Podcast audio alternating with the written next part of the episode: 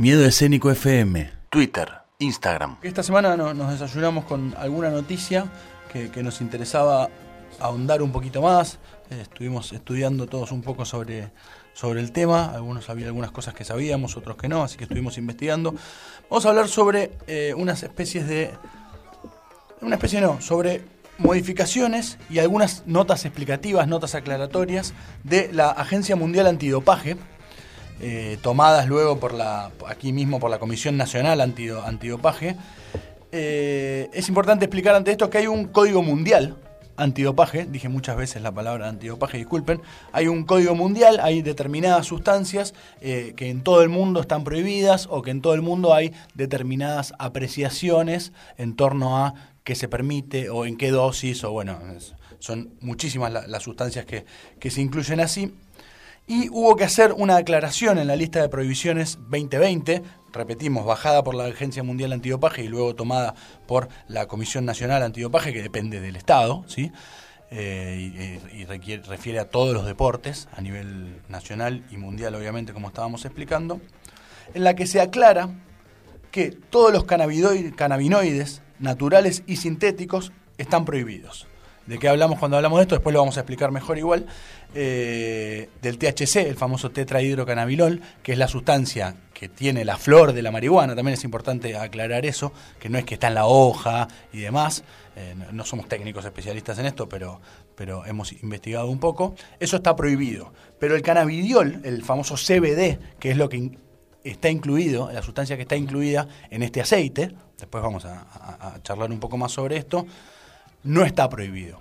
Lo que se hizo es, no es que se, se, dijo el CBD no está prohibido, nunca estaba aclarado ni explicado en este código mundial de, la Agencia Nacional Antidopaje y la Agencia Internacional Antidopaje, no estaba ni aclarado. Entonces lo que se hizo, se emitió un comunicado para este 2020 que dice que el texto de S8, S8 sería un poco el capítulo de la sección 8, cannabinoides, se modificó para mayor claridad. Las sustancias que están prohibidas no se modificaron, todos los cannabinoides naturales y sintéticos, como decíamos, están prohibidos, incluyendo cualquier preparación de cannabis o cualquier cannabinoide sintético. El tetrahidrocannabinol, el THC y el THC sintético, que también existe como el dronabinol, están terminantemente prohibidos. Todos los cannabinoides están prohibidos, pero el cannabidiol, como decíamos, no está prohibido. Y hacen una especie de aclaración que los atletas tienen que tener conciencia de que es muy difícil saber en qué aceite, ya lo explicaremos más, está incluido esto. Revisando algunos artículos y algunas notas nos encontramos con un deportista argentino, un futbolista argentino, que si ustedes quieren pueden presentar y, después eh, entonces nos comunicamos con él, gracias a Martín que, trabaja en el mismo club que, que trabaja este jugador.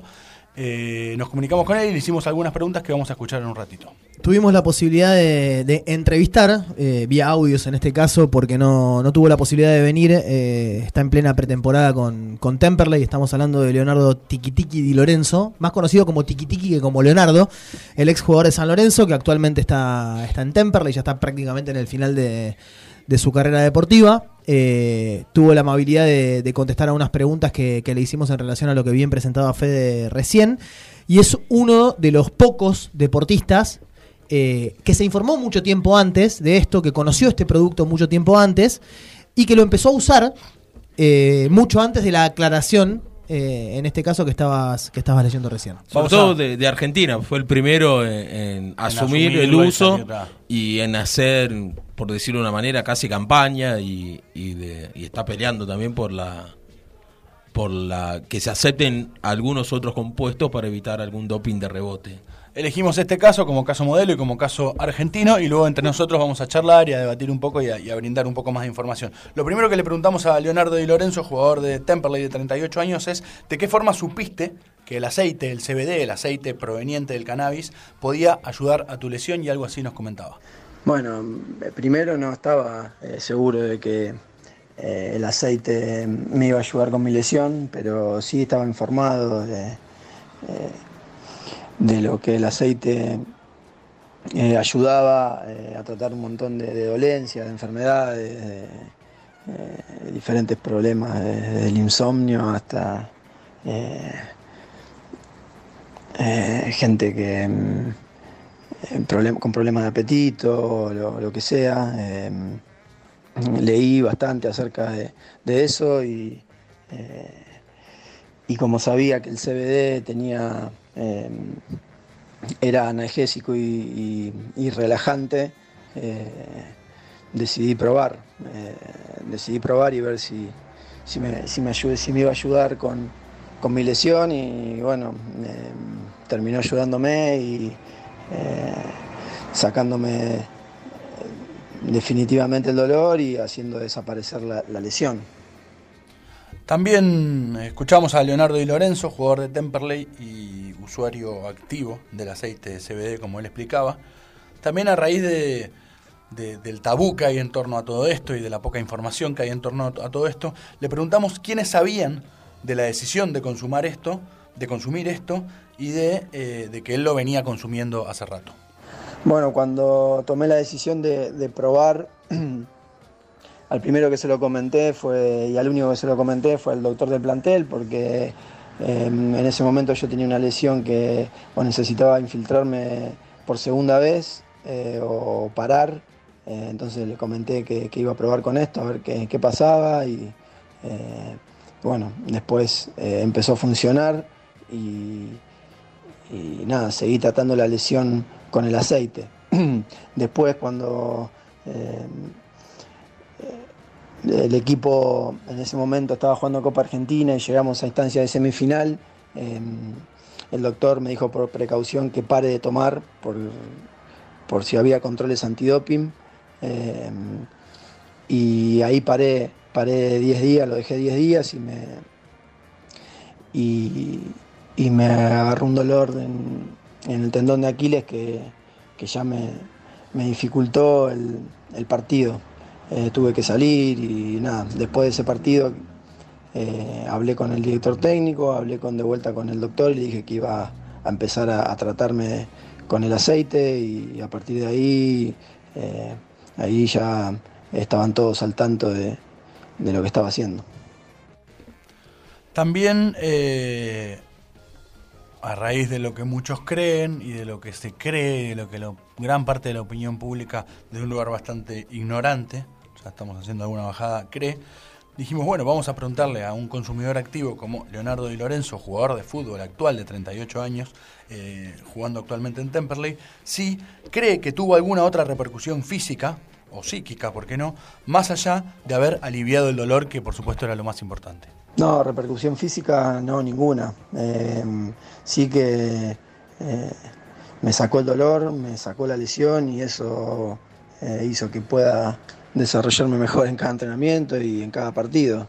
o sea, es, es lo mismo que un, que un antiinflamatorio, un diclofenac, un relajante o lo que sea.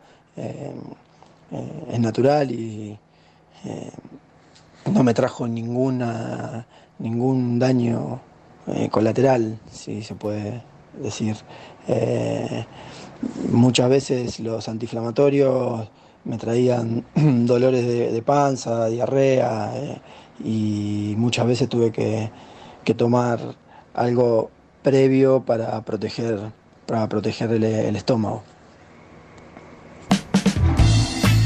Entre otras cosas, el CBD eh, baja la ansiedad, es neuroprotector y antioxidante a nivel eh, neurológico. Eh, ayuda también para evita problemas de vista, como el glaucoma.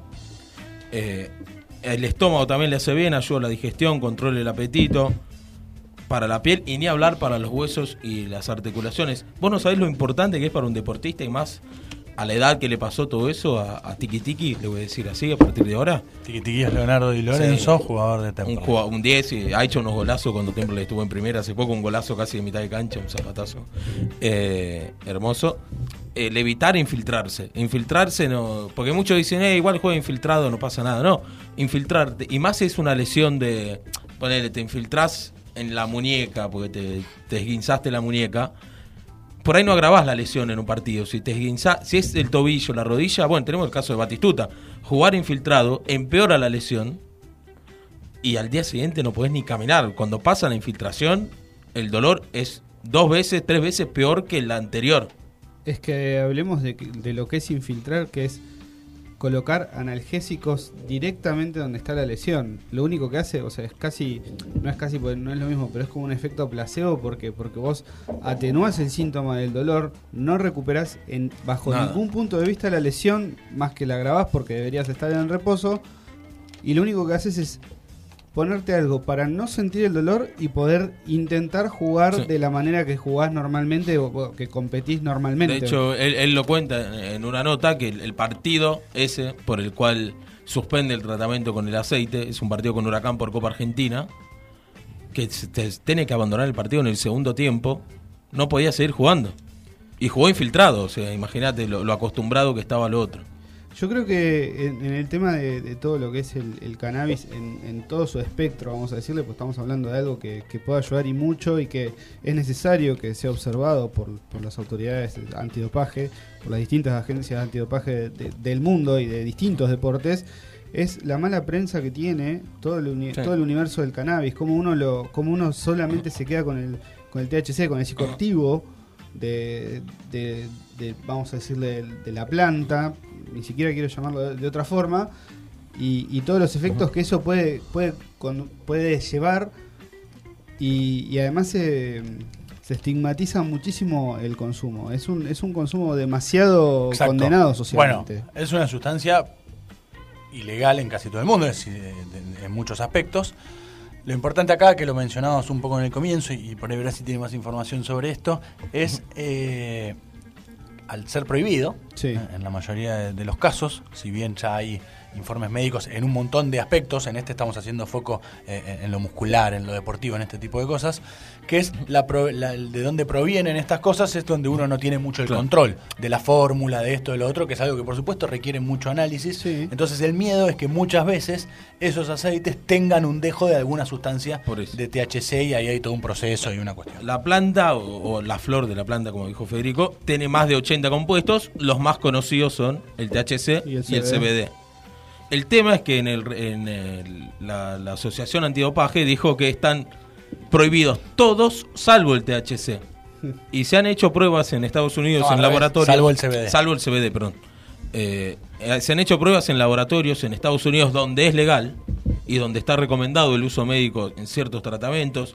Eh, lo hablamos eh, para casos de niños con, epilepsia, niños, gente con epilepsia, con autismo, la, cantidad de mejoras que tienen es increíble. Eso te iba a contar justo. las Madres del Cannabis, primero, es, una sociedad, es una fundación, una organización sin fines de lucro. Eh, realmente tienen que ocultar su identidad y han, probado con hijos, con, medicaciones, con muchas pastillas al día. Estamos en un país donde han, metido preso gente que cultiva para con, certificados del hijo por tener dos plantas, lo han metido preso y, diciendo que estaban combatiendo el narcotráfico por sacar dos plantas de, de alguien que estaba cultivando para que su hijo en vez de tener 100, ataques de epilepsia por día tenga dos por semana. O deje de pegarle a sus hermanitos porque y, porque no puede controlar todo. Pero, para que, iba, a ir a, otro lado, perdón, iba a ir a otro lado.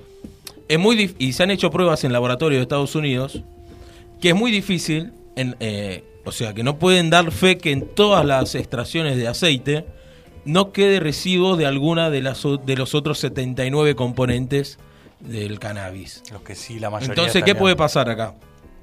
Un deportista usa aceite CBD, lo tiene, porque el deportista también declara que si se toma, en el caso del fútbol, en el tenis también, si se tiene, si se toma un Alernix antes de un gran slam, lo tiene que declarar. Y porque hay drogas que están, que si bien no son prohibidas, tienen que estar eh, avisadas antes de, del torneo, porque no están prohibidas, pero tienen que estar anunciadas. Y le sale un 0,01 de THC que se le pasó en la extracción del aceite y puede comerse un gorrón. Para mí acá el tema sería eh, también habilitarla, porque no, no, creo que sea algo que dé ventaja deportiva. Hay una zona, hay una zona gris. Ahí me parece que, que es el, eje de la cuestión. Que no es una sustancia eh, ingerida de la forma que quieras ingerirla y aún en la plenitud de, la flor, digamos, eh, en esa cuestión, que te vaya a dar ninguna ventaja deportiva y va por ahí. Después hay, una... condena social y hay otro aspecto a analizar, que, es muy debatible, por supuesto, eh, en otro aspecto que, sería ya meternos en otra complicación. A mí me parece que hay una zona gris que es muy interesante en Estados Unidos, dentro de los 50 estados que, existen, solo 8 tienen legalizada la marihuana Y, para que recreativo. Y, eh, para recreativo. Son cosas.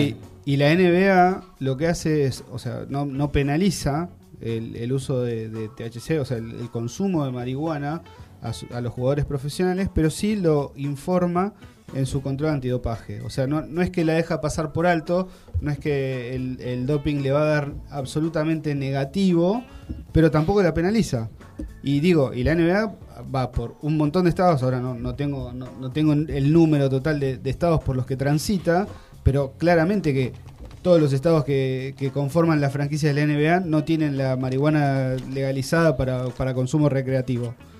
Sin embargo, le encontraron ese, le encontraron esa, esa beta que hace que, eh, que sea menos, menos riguroso, ¿no? Quizás lo que habría que preguntarse, a ver, yo lo, veo más del lado del, del deporte en sí, es por qué hay tantas sustancias que están prohibidas y que no afectan el, rendimiento deportivo. Esta semana se hizo noticia eh, una sanción por, un doping a dos tenistas sudamericanos. Entre ellos el número uno del mundo en dobles, el colombiano Falla. Eh, el cual no estuvo haciendo ningún tratamiento, según él no consumió absolutamente nada que, que lo pudiera inculpar. Pero aparentemente la, droga que le apareció en, los análisis que le, que le hicieron provenía de algo que comió en la carne. Mira, es verdad, sí. Entonces digo, hoy por hoy, supongamos que yo soy deportista de alta competencia, ¿sí? que me someto a todo el tiempo a análisis de, dopaje, por, cuestiones de, de, control. Fui a comer a un restaurante y me pusieron algún tipo de sustancia dentro de la, de la comida. Que, no, oh. que, que, no genera ninguna ventaja deportiva en mi cuerpo. O sea, no, no me hace ser mejor, más rápido, más fuerte. ¿Cuál sería el aceite de la línea de la ensalada no, pero Martín, a Mariano Puerta fue que por tomar una vitamina. No, a Puerta también, Puerta estuvo suspendido. Por tomar una vitamina que, que, estaba. Tomar del vaso de agua de la mujer. Ese fue Caleri, ¿o no? Caleri. Y Puerta por tomar un suplemento vitamínico que estaba. Justo esa partida tenía un problema y se comprobó y terminó, creo que, que ganando el juicio, de hecho, contra el laboratorio. pero estuvo suspendido un montón de tiempo. Pero estuvo suspendido y, y estigmatizado porque todo ese tiempo que está suspendido sabemos cómo, cómo es la gente, la gente del deporte sobre todo, ni hablar de las prensas amarillas, dicen cualquier cantidad de boludeces para llenar.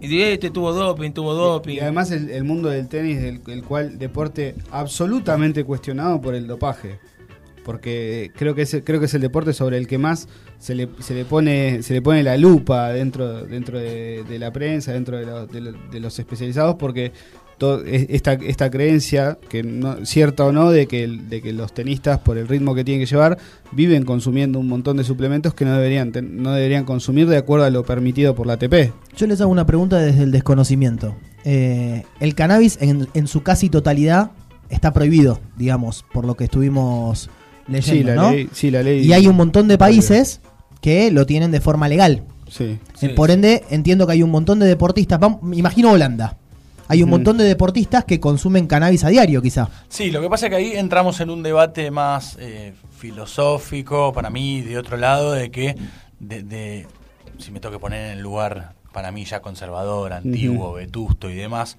de los que no están a favor del consumo de cannabis. No, pero yo lo pienso desde el lado de la ventaja del deportista, Fede. Ah, por eso. desde ese lugar lo pienso. Persona Entonces, cualquier, cualquier holandés que consume cannabis a diario, eh, porque lo tiene permitido por ley, y juega al fútbol o, al deporte que haga, eh, eso en teoría le tendría que saltar en algún... Sí, posiblemente por ahí no lo pueden hacer, porque hay que ver cómo es el reglamento. También también acá digo, no no, no, no, quiero ser no quiero ser no, quiero la, perdón, eh, no, quiero la conspiranoia, pero también vos tenés de una de una flor eh, si, si vos eh, googleás o, o, buscás en YouTube, podés extraer un, un aceite natural que te pueda ayudar a, recuperarte de una lesión, o te pueda ayudar con la, con la artrosis, con la artritis, con, todo eso.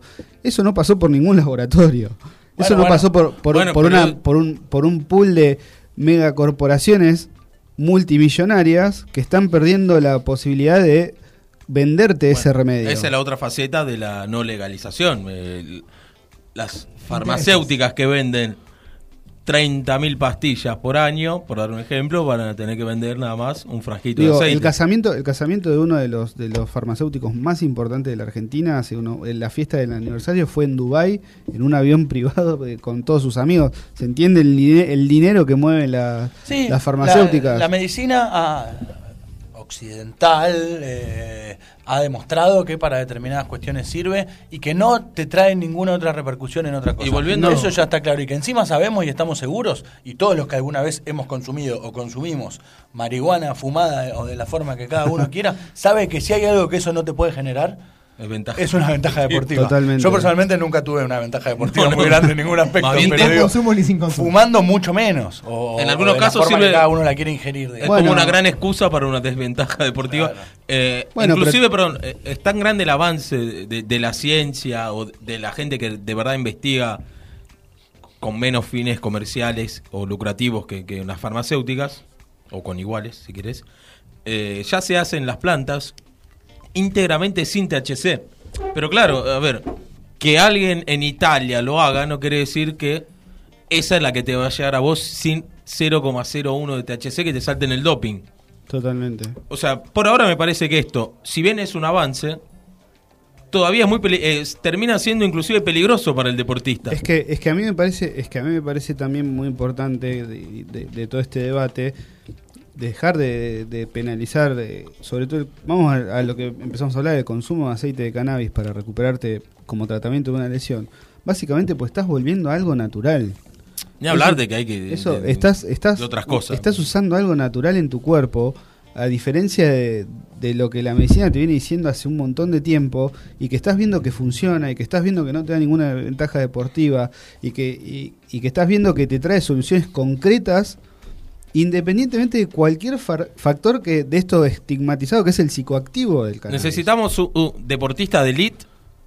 Eh, hay algún tenista, leí que puede ser Jerry, pero gente que, que esté en los topes se empieza a involucrar o, o que se den cuenta que eso lo, lo ayuda de otra manera para empezar a quebrar el tabú, por lo menos el medicinal. Ya La- el otro ya No, cada vez más la difícil. incursión, pero- la incursión de consumo, vamos a, a la marihuana, la, la la incursión en el consumo recreativo de la marihuana a muchos deportistas le ha traído dolores de cabeza. Michael Phelps, Michael por ejemplo, Phelps. es- fue, fue un tema que le costó carísimo. Después volvió, ganó un montón de medallas, todo, pero cuando, cuando publicaron la foto de él fumando un porro, vamos a decirlo así, en una fiesta, todo entre competencias, o sea, no, los, los dopajes le habían dado negativo, todo, sin embargo estaba en una fiesta en un- en una universidad, Fue después, creo. fue después de, de- de sus récords olímpicos, eh, eh, estaba tuvo- de vacaciones, merecidas. tuvo severos problemas con sus Sí. sponsors, tuvo severos problemas con la Asociación Olímpica Estadounidense, o sea, le- no le fue bien. El famoso caretaje, porque es más fácil bajar a uno por verlo fumando que por verlo. ¿Cuántos cuántos sponsors pierden por ahí deportistas que tienen denuncia de violencia de género o por manejar borracho, que es más peligroso, ¿no? Que Michael Phelps que estaba que estaba fumándose Estaba fumando un en porro en pipa, una fiesta fumando en nada más. en, una fiesta. Nada ¿Tan- más, eh, no. más peligroso eso que manejar borracho? No, creo. No, no, bueno, casos mucho peores. ¿no? por eso, por dar un ejemplo naif que, Acá que- tenemos, acá tenemos, entre otras cosas, el, el lobo cordón, uno, uno de los ejemplos también que fue otra sustancia también la que dio en doping, pero él manifestando abiertamente que era un consumidor de marihuana se lo estigmatizó. Digo, por- cordón podría haber jugado muchísimo más tiempo de lo que jugó, pero sin embargo se le cayó con toda la condena social encima. Por eso elegimos hablar con un protagonista, que fue como empezamos eh, el segmento y el bloque, con Leonardo y Lorenzo, y, y romper un poco este hielo, como bien decía Martín Nicolás que rompió. Bueno, sin duda queda abierto el debate para que sigamos charlando nosotros y ojalá eh, grandes medios y ojalá no quede perdido en una nota de algún diario online, ni mucho menos.